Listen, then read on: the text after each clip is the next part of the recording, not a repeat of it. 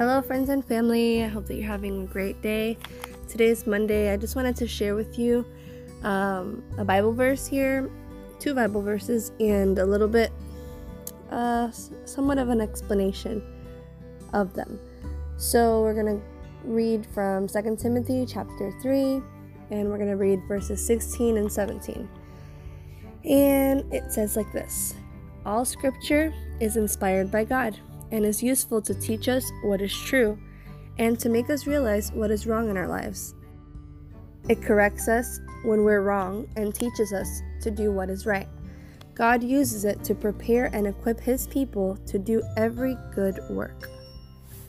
The Bible is not a collection of stories, fables, myths, or merely human ideas about God. It's not a human book. Through the Holy Spirit, God revealed His person and plan to certain believers who wrote down his message for his people. This process is known as inspiration. The writers wrote from their own personal, historical, and cultural context. Although they used their own minds, talent, language, and style, they wrote what God wanted them to write. The whole Bible is God's inspired word. Because it's inspired and trustworthy, we should read it and apply it to our life. The Bible is our standard for testing everything else that claims to be true.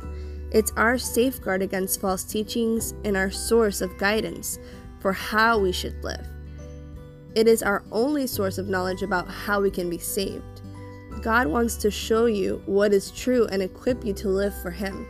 How much time do you spend in God's Word?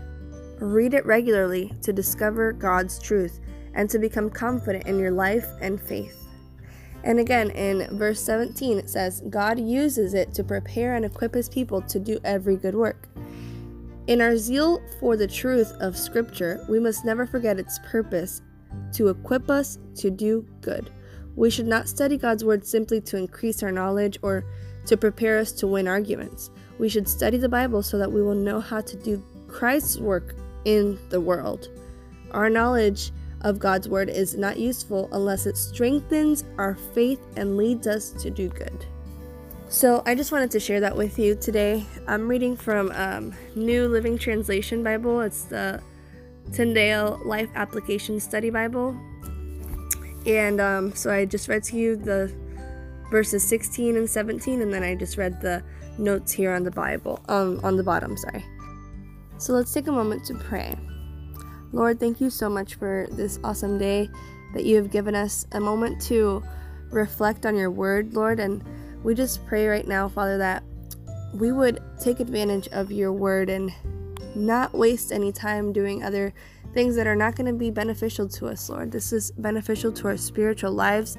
We're going to be able to bless others through the knowledge that you give us, through the wisdom that you give us through your word, Lord we're going to be able to be confident in our faith confident in this in this life to be able to explain the gospel to others lord and to be able to be a useful instrument in your hands oh lord.